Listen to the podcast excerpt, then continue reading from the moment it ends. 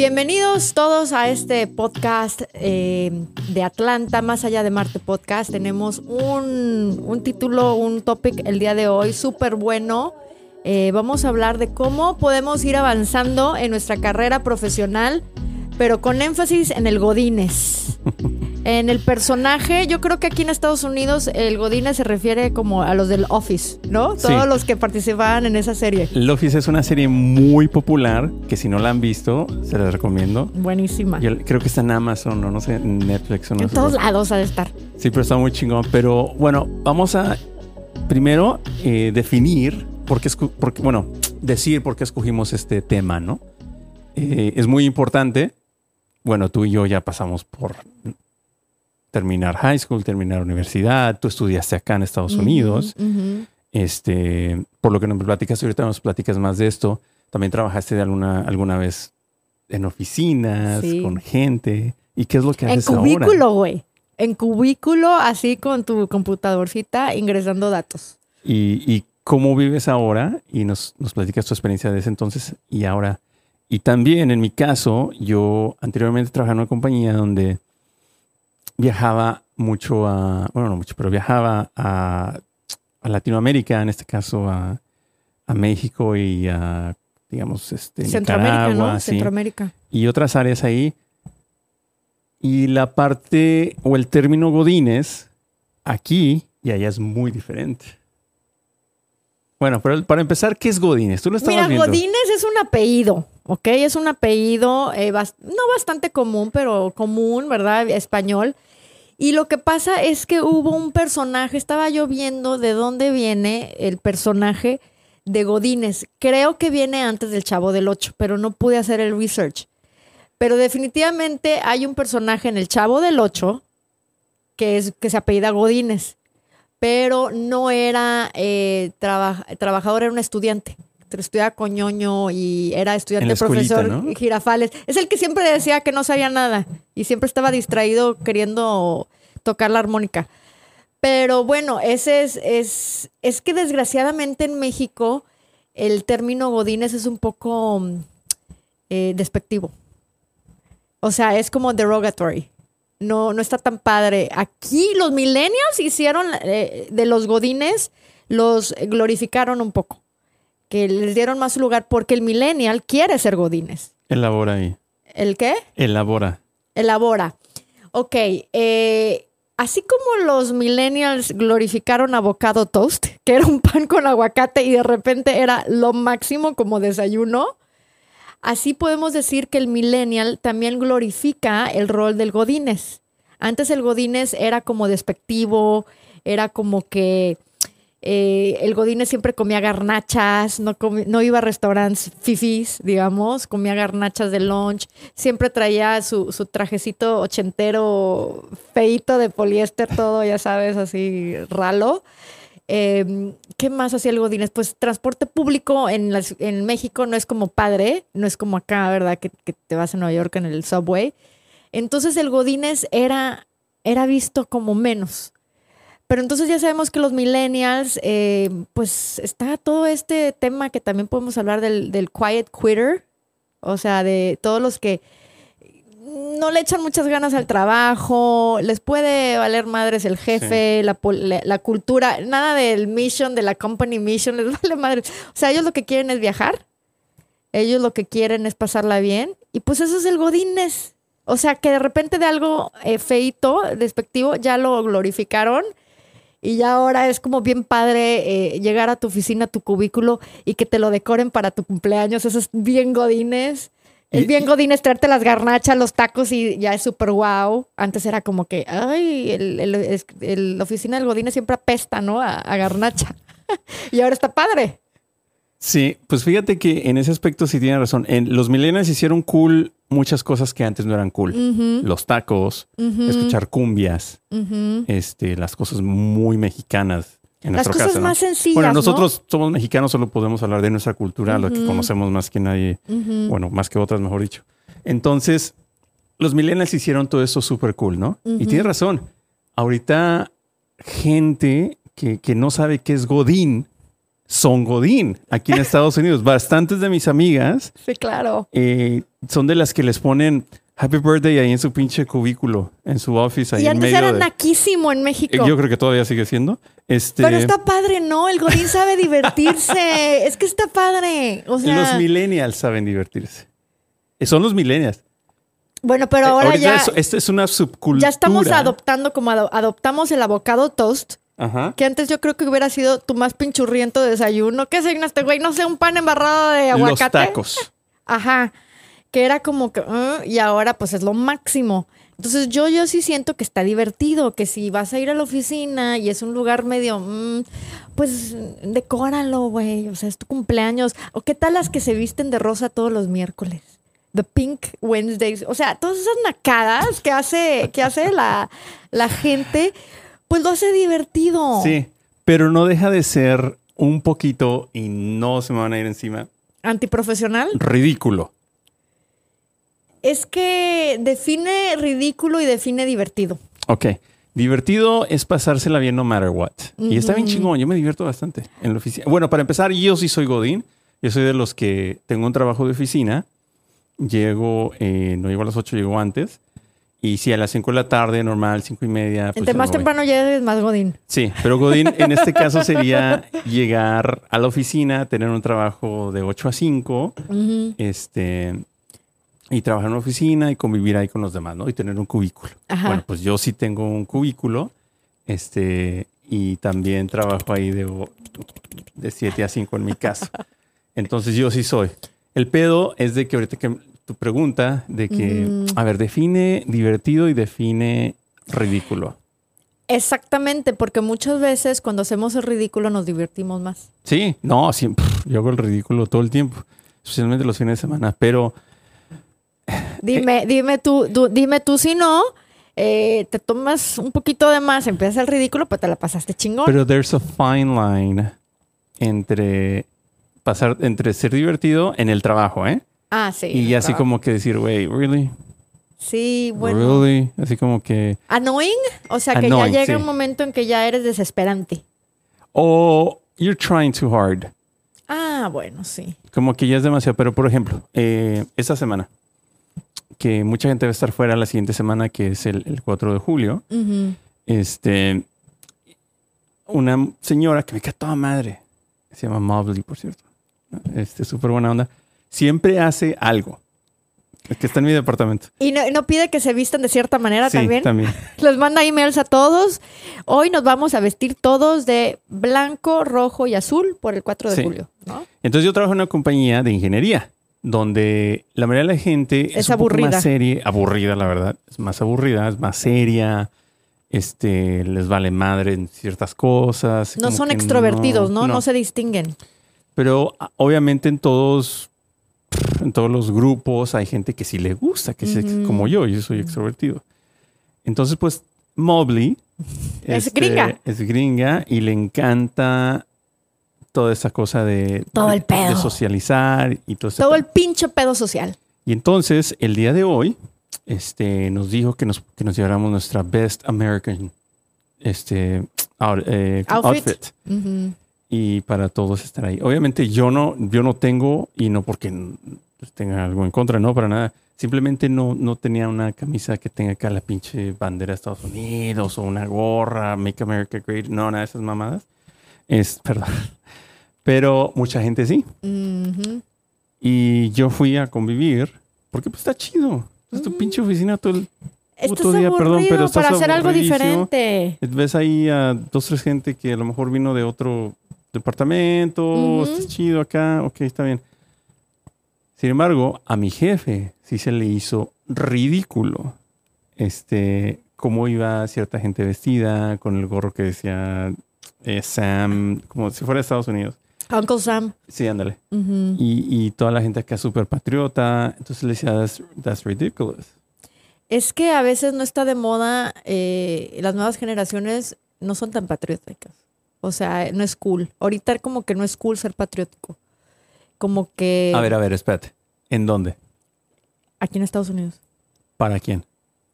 Para alguna gente, o sea, no estoy No, no, diciendo que todo el mundo. Pero los americanos. Ajá. Porque los latinos Aquí en Estados Unidos nos volvemos megapatriotas. Megapatriotas. Somos vendepatrias acá. No, es la verdad. Acá no, acá pff, lo he dicho aquí miles de veces. Llegas acá y te sale lo que lo mexicano que no teníamos en nuestros países. El orgullo mexicano. Sí. Lo que a ti se te hacía medio. "Ah", acá dices, ah, cabrón. Sí, somos súper mexicanos. Es que aquí extrañas eh, las cosas, entonces es como cuando, la verdad, es como cuando un difuntito, ¿no? Cuando se muere alguien ya es un santo. Sí. Estaba en vida y todo el mundo, todos sus defectos, todo el mundo lo odiaba, pero nada más se muere y de repente era un santo. Pero regresando a tu punto, lo que pasa es de que eh, en Estados Unidos, con todas las cosas que han pasado últimamente, con Black Lives Matter, este, y otras cosas que se han metido, entonces ya decir así como que Super American se puede ver como, como de una forma medio racist. No sé si estés de acuerdo.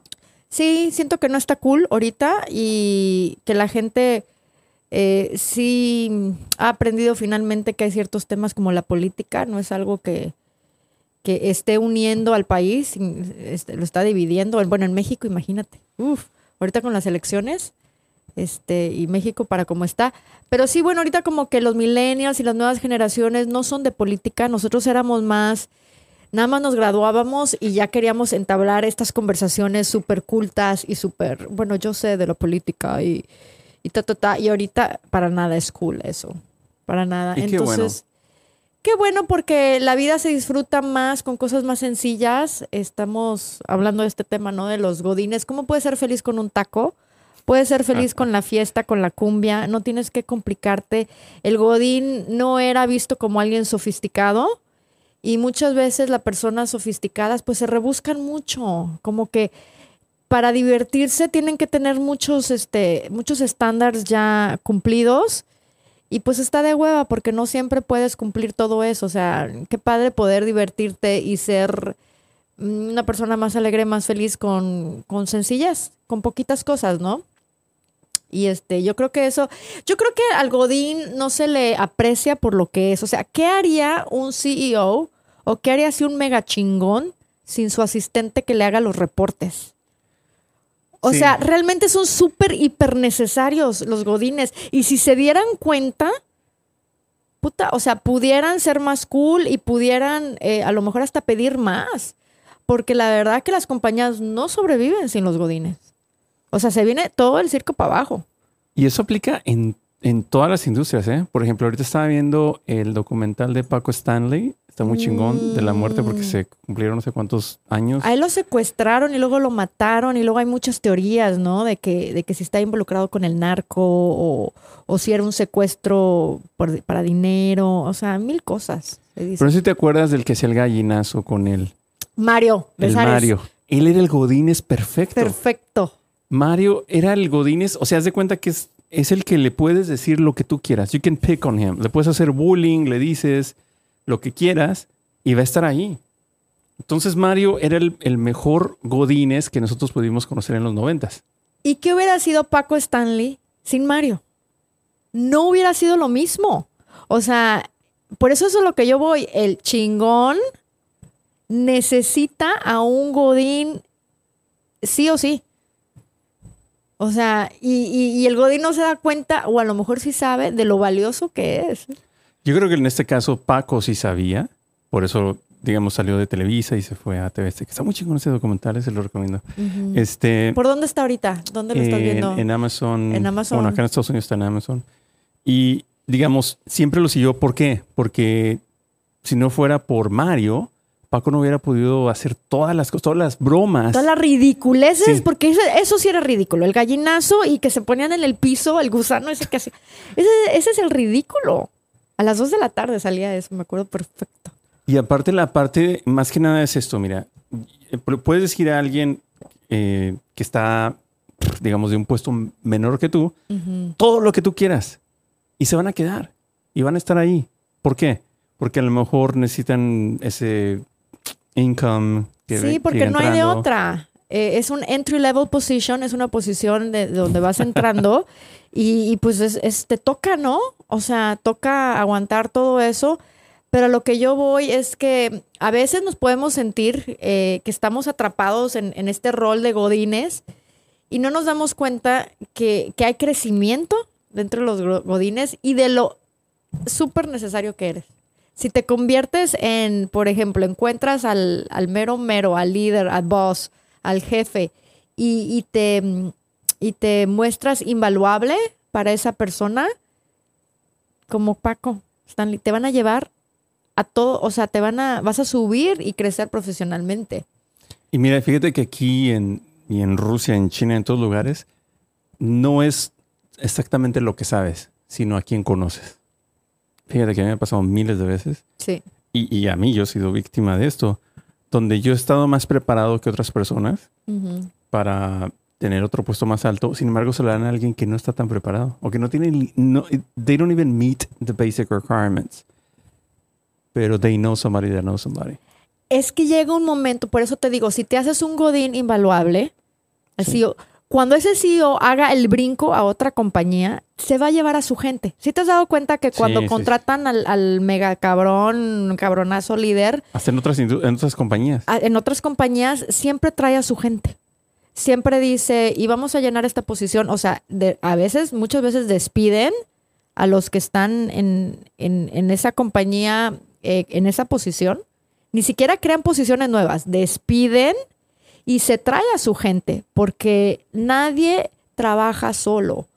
Eh, se pudiera ver aquí es este hispanoparlante ibero, ¿no? Pero hay un equipo detrás. ¿Y qué haríamos sin nuestro super equipazo? O sea, la verdad. ¿Tú crees que el Ancur es el Godínez de acá? Pues El no Ancur es mi Godínez. no sé. Eso es. Mío no es. Mío no es. Pero a lo mejor tuyo. No te creas, mi Ancur. No, por ejemplo, Fuerza Ancur. tenemos a otras dos chicas que, que nos ayudan bastante. Es medio Godincillas, ¿no? No, pues, Ah, ya, no hay feo. este podcast va dedicado a ustedes. No, no es cierto. Eh, pero a lo que yo voy es que siempre se traen a su gente. Y, y llegan y arrasan. Como tú dices, ya no es. Y, y no creo que, que sea nada más a quien conoces. Yo creo que tiene mucho que ver la inteligencia emocional. Porque parte de esa inteligencia emocional te dice que no tomen las cosas personales. Que te pueden andar echando como al Godín, como al Mario, Mario Besares, me encantó el ejemplo. Y güey, él no lo tomaba personal. ¿Y qué pasó? Eventualmente se hizo súper- famoso y súper rico. ¿Por qué? Porque no dejaba que el orgullo eh, lo, lo- se apoderara de él, pues, y, y él le valía que hicieran bromas a su, a su persona, ¿no? Pero ¿qué, ¿qué sucedió con esto? Pues que se hizo mega millonario. Mega famoso. ¿Y cuál es el problema, verdad? O sea, Es que creo que cualquiera que sea inteligente, tienes que ver what's the outcome. ¿Qué va a salir de todo esto? El- la persona que, que lo toma personal, que le llega el orgullito y esto y lo otro, nunca va a ganar. compadre, ese mismo orgullito te vas a quedar con él siempre. Pero hay que ser inteligentes. Obviamente que no tampoco que te vean la cara de Sí, tonto, claro, ¿no? Pero claro. si puedes determinar, si puedes ver, tienes visión de que, ¿sabes qué? Hay que aguantar aquí un poquito. Y de aquí va a salir algo. Y puede que sí. Y que todo el mundo, eh, aquí en Estados Unidos hay una frase muy común, you pay your dues, ¿no? Eh, todo, tienes que pasar por esos cinco años, ocho años de godinazo. O sea, yo realmente recuerdo los primeros cinco, siete años de tu carrera, no ves, si tú estás en esta posición en donde no ves, no estás viendo el progreso y no ves en qué manera estás a lo mejor en un entry level position, una posición en donde apenas te alcanza para la renta, eh, tus utilidades, un carro, pero pues súper usado, o sea, que, que no, no, no ves el progreso. Algo mágico pasa en el año número 10. ¿No te pasó? De que ya cuando a lo mejor si empezaste a trabajar a los 23, ya para los 33 de repente te alcanza para las vacaciones, te alcanza para todo lo nice y, y es, y, y you have to pay your dues, tienes que pasar el proceso del godinazo, tienes que pasar el proceso de que tú sabes que vales más de lo que te pagan, pero ni modo, y de repente un día llega la oportunidad. Sí, y es parte de estar ahí.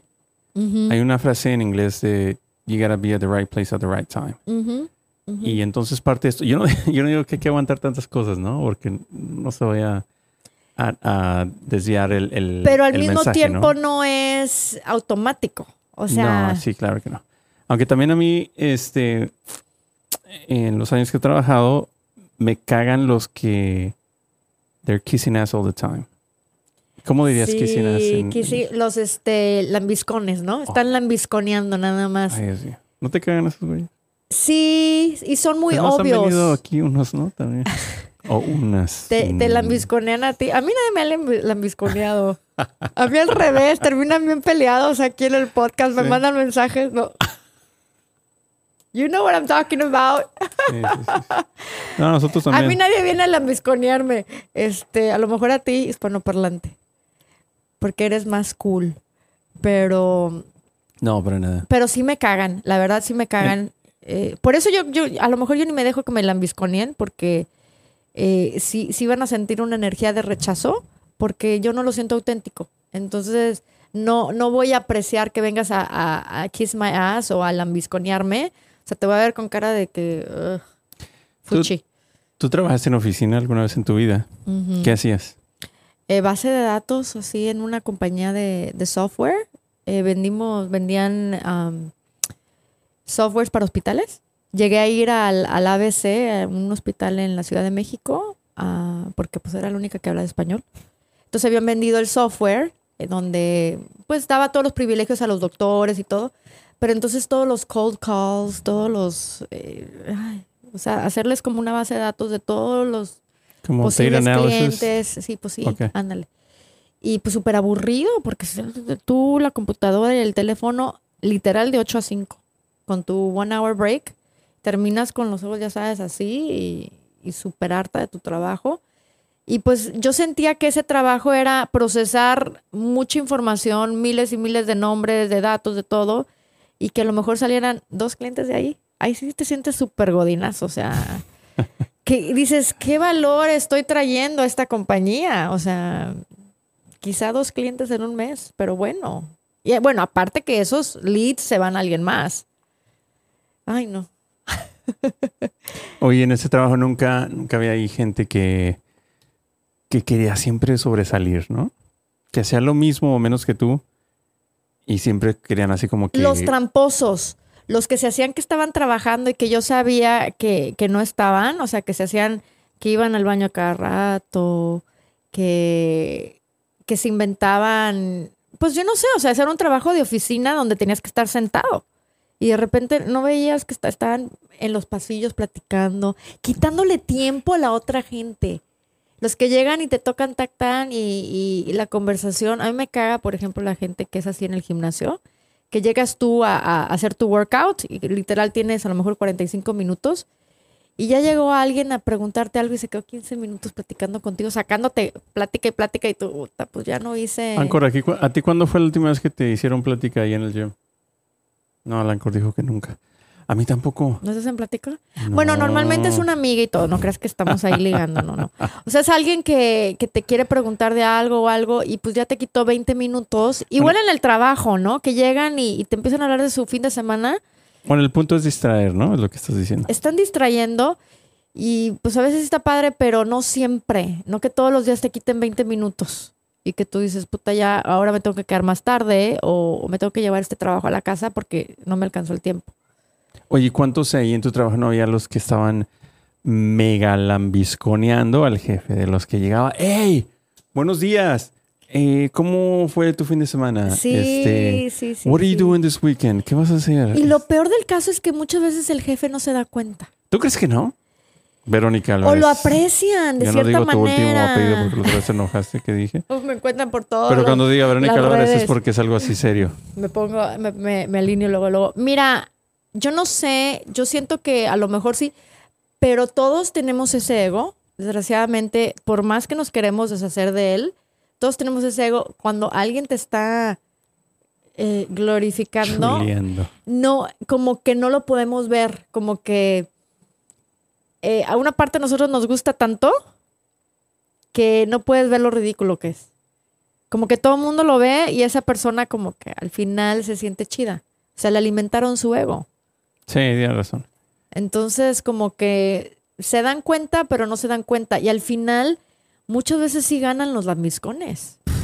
Entonces, sí, sí funciona. Porque funciona, eh, eh, parte de los lambiscones o el kissing ass people es porque también mantienen todo el chisme. Sí. Hey, ¿sabes que esta persona eh, está buscando trabajo en este otro lugar? Lo encontramos en LinkedIn y no sé qué, ¿no? Y empiezan a, a- a generar todo el chisme. Pues es que sí. Sí, y entonces ya los jefes se benefician de esto. De esta información. Sí, claro.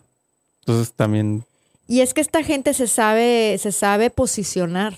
Como te digo, es que, es que la inteligencia emocional te dice que te tienes que posicionar como indispensable.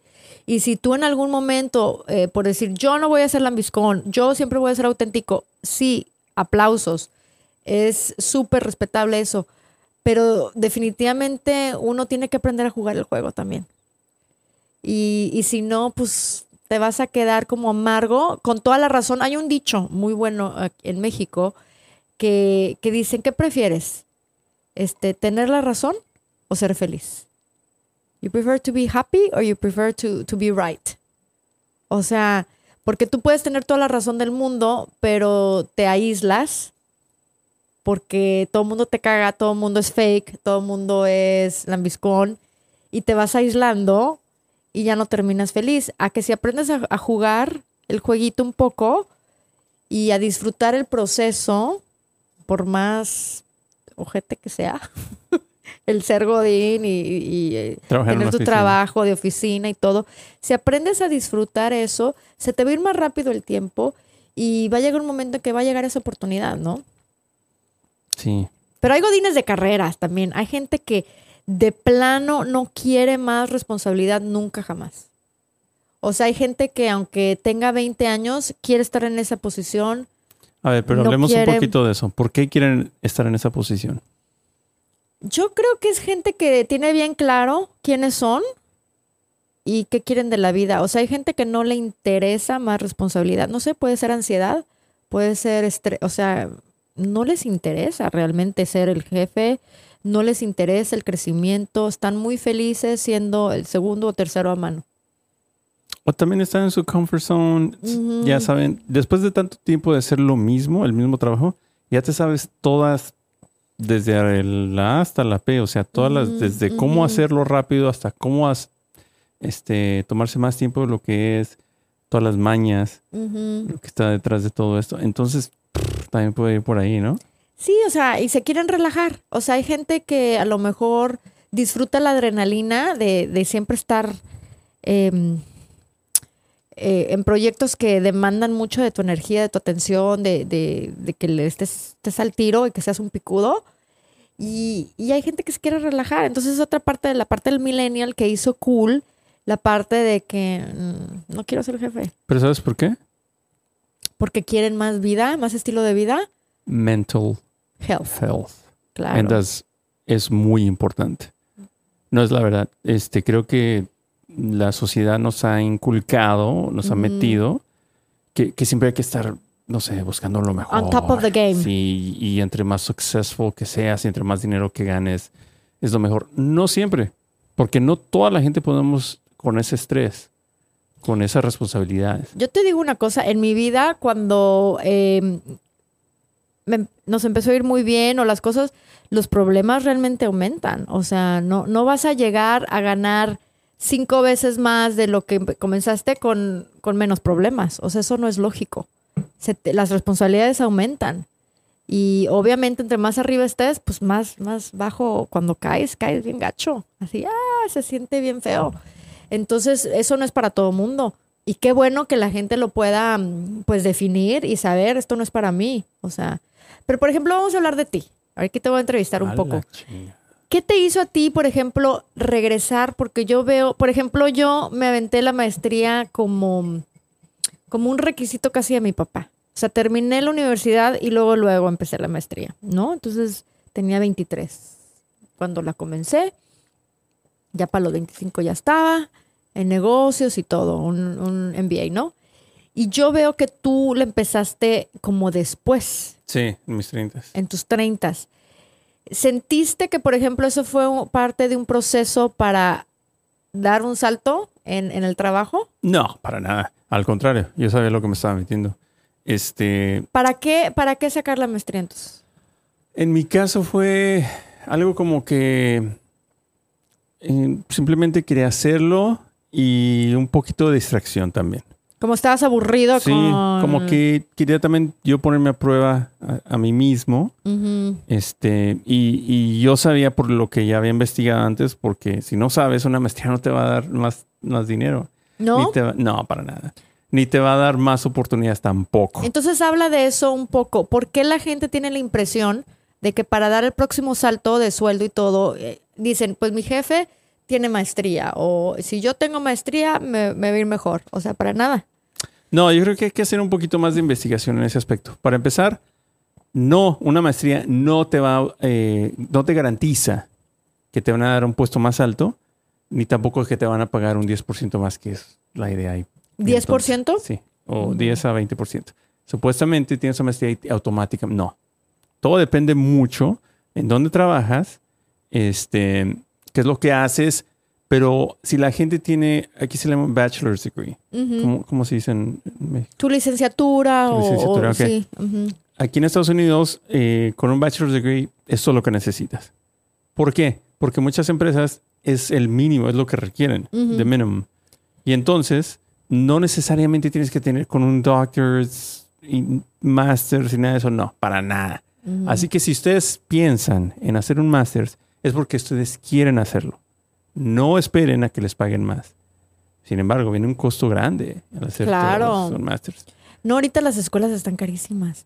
Yo me acuerdo cuando yo estaba en la escuela, vamos a hablar de una escuela aquí privada, eh, Emory, digamos que de las más caras. Estaba, no sé qué te puedo decir, 17 mil el año, algo así. Y ahorita está, ¿qué te Normal. gusta? ¿40 mil? ¿50 mil el año? Entonces dices tú, ¿en qué momento se les está pagando más a los maestros? ¿En qué momento los libros se hicieron más chingones? Pues ahora ya ni libros hay, todo es computadora. O sea, dices tú, esto es un negocio. Yo lo que sí creo es que todo es un negocio redondo en donde te están vendiendo la maestría eh, y tú a lo mejor ilusionado que vas a ganar más, pero vas a acabar con una deuda, si estás en este país, una deuda bien, bien grande y ojalá que, como tú dices, consigas tu 10% de aumento, porque si no, acabas con un, un- una factura más, un- una deuda más en tu vida.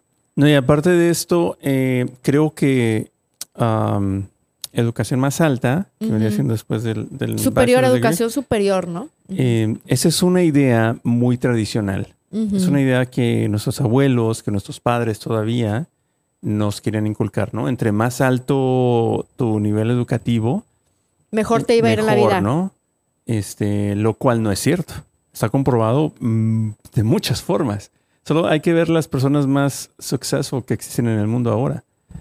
Muchas las no de ellos- terminaron ni college ni la licenciatura. Entonces- porque les picaba la cola por empezar ese negocio. Eh, eran muy emprendedores o muy así y les empezó a ir súper bien. Sí. Y este es un, un porcentaje mínimo, ¿no? De las que podemos ver. ¿Cuántos podemos contar con, con nuestras manos? A lo mejor, the most Ujú. successful people. Pero vayamos un poquito más para allá.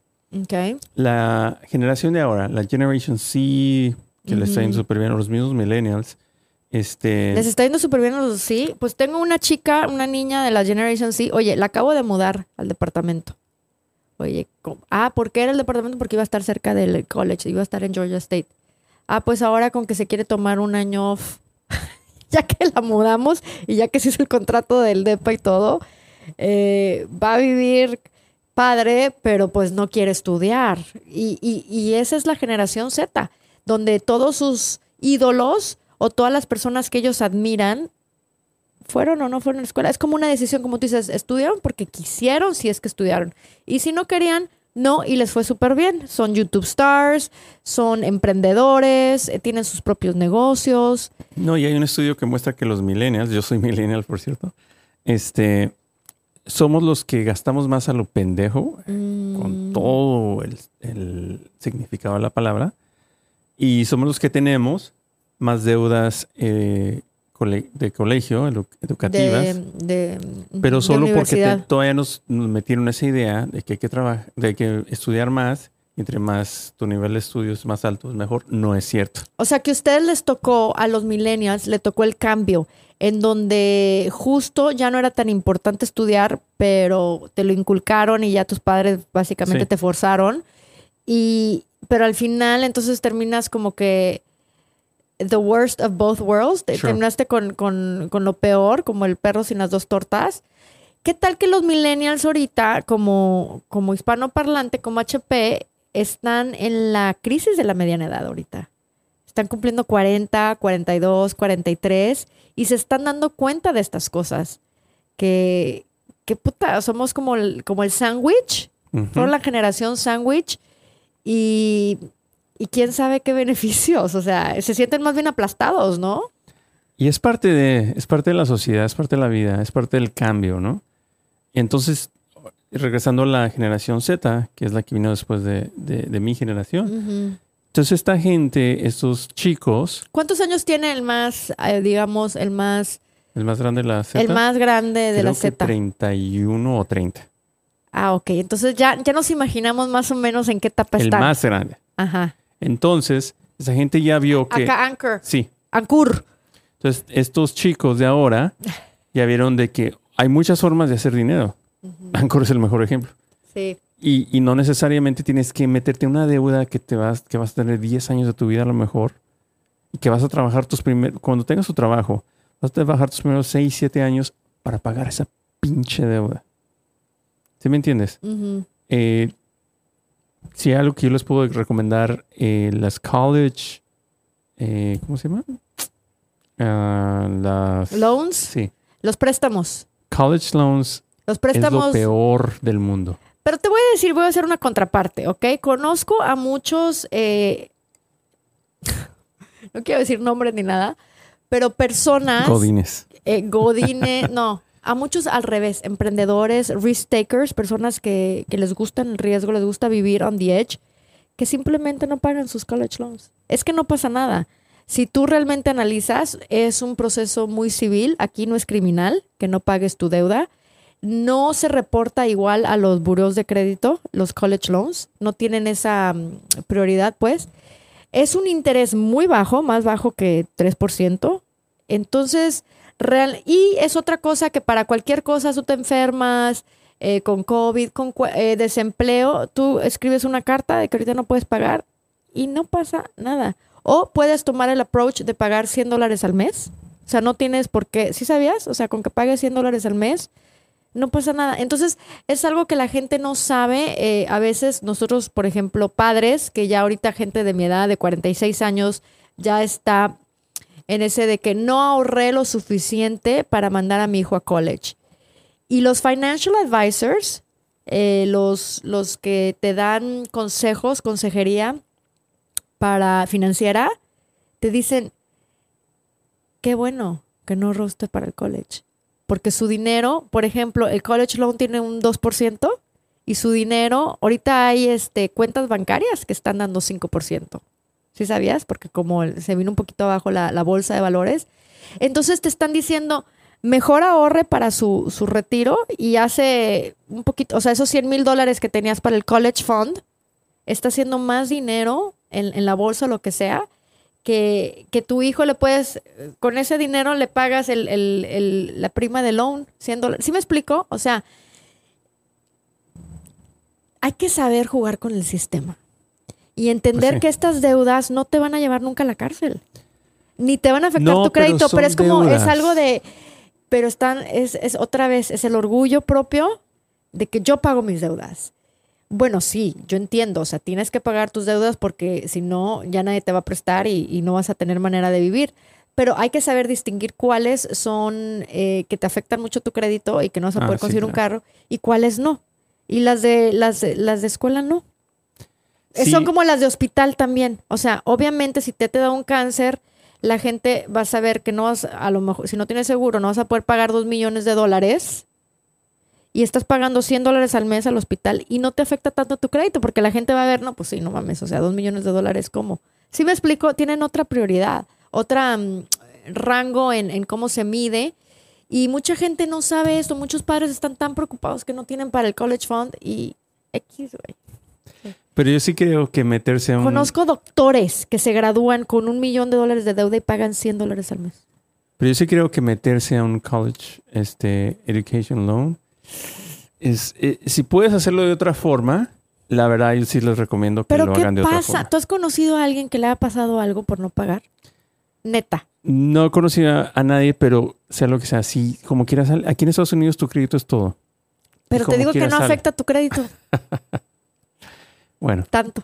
Que lo chequen, que lo hay que checar. investiguen, Tienes razón, yo no estoy tan metido que en lo eso. investiguen. Sí he estado en un college loan y me caga porque, pues bueno, Ahí va, ahí va el chequecito. sí. Ajá. Mm. Pero bueno, eh, eso nos acabó aquí el primer segmento. Uh, chinga, Ujú. estamos tan, buen, tan bien acá. No, pero pues no pasa nada. Ahorita retomamos. Ya está Mencur. Venga, vámonos. ¿Qué tal amigos? Este es Más Allá de Marte. Si les gustó esta primera parte, no se pierdan la segunda que va a ser este miércoles. Interesantísimo el tema de hoy, así que ya lo saben, sintonícense, pasen la voz y recomienden a Más Allá de Marte porque eso está que pica y se extiende. Nos vemos.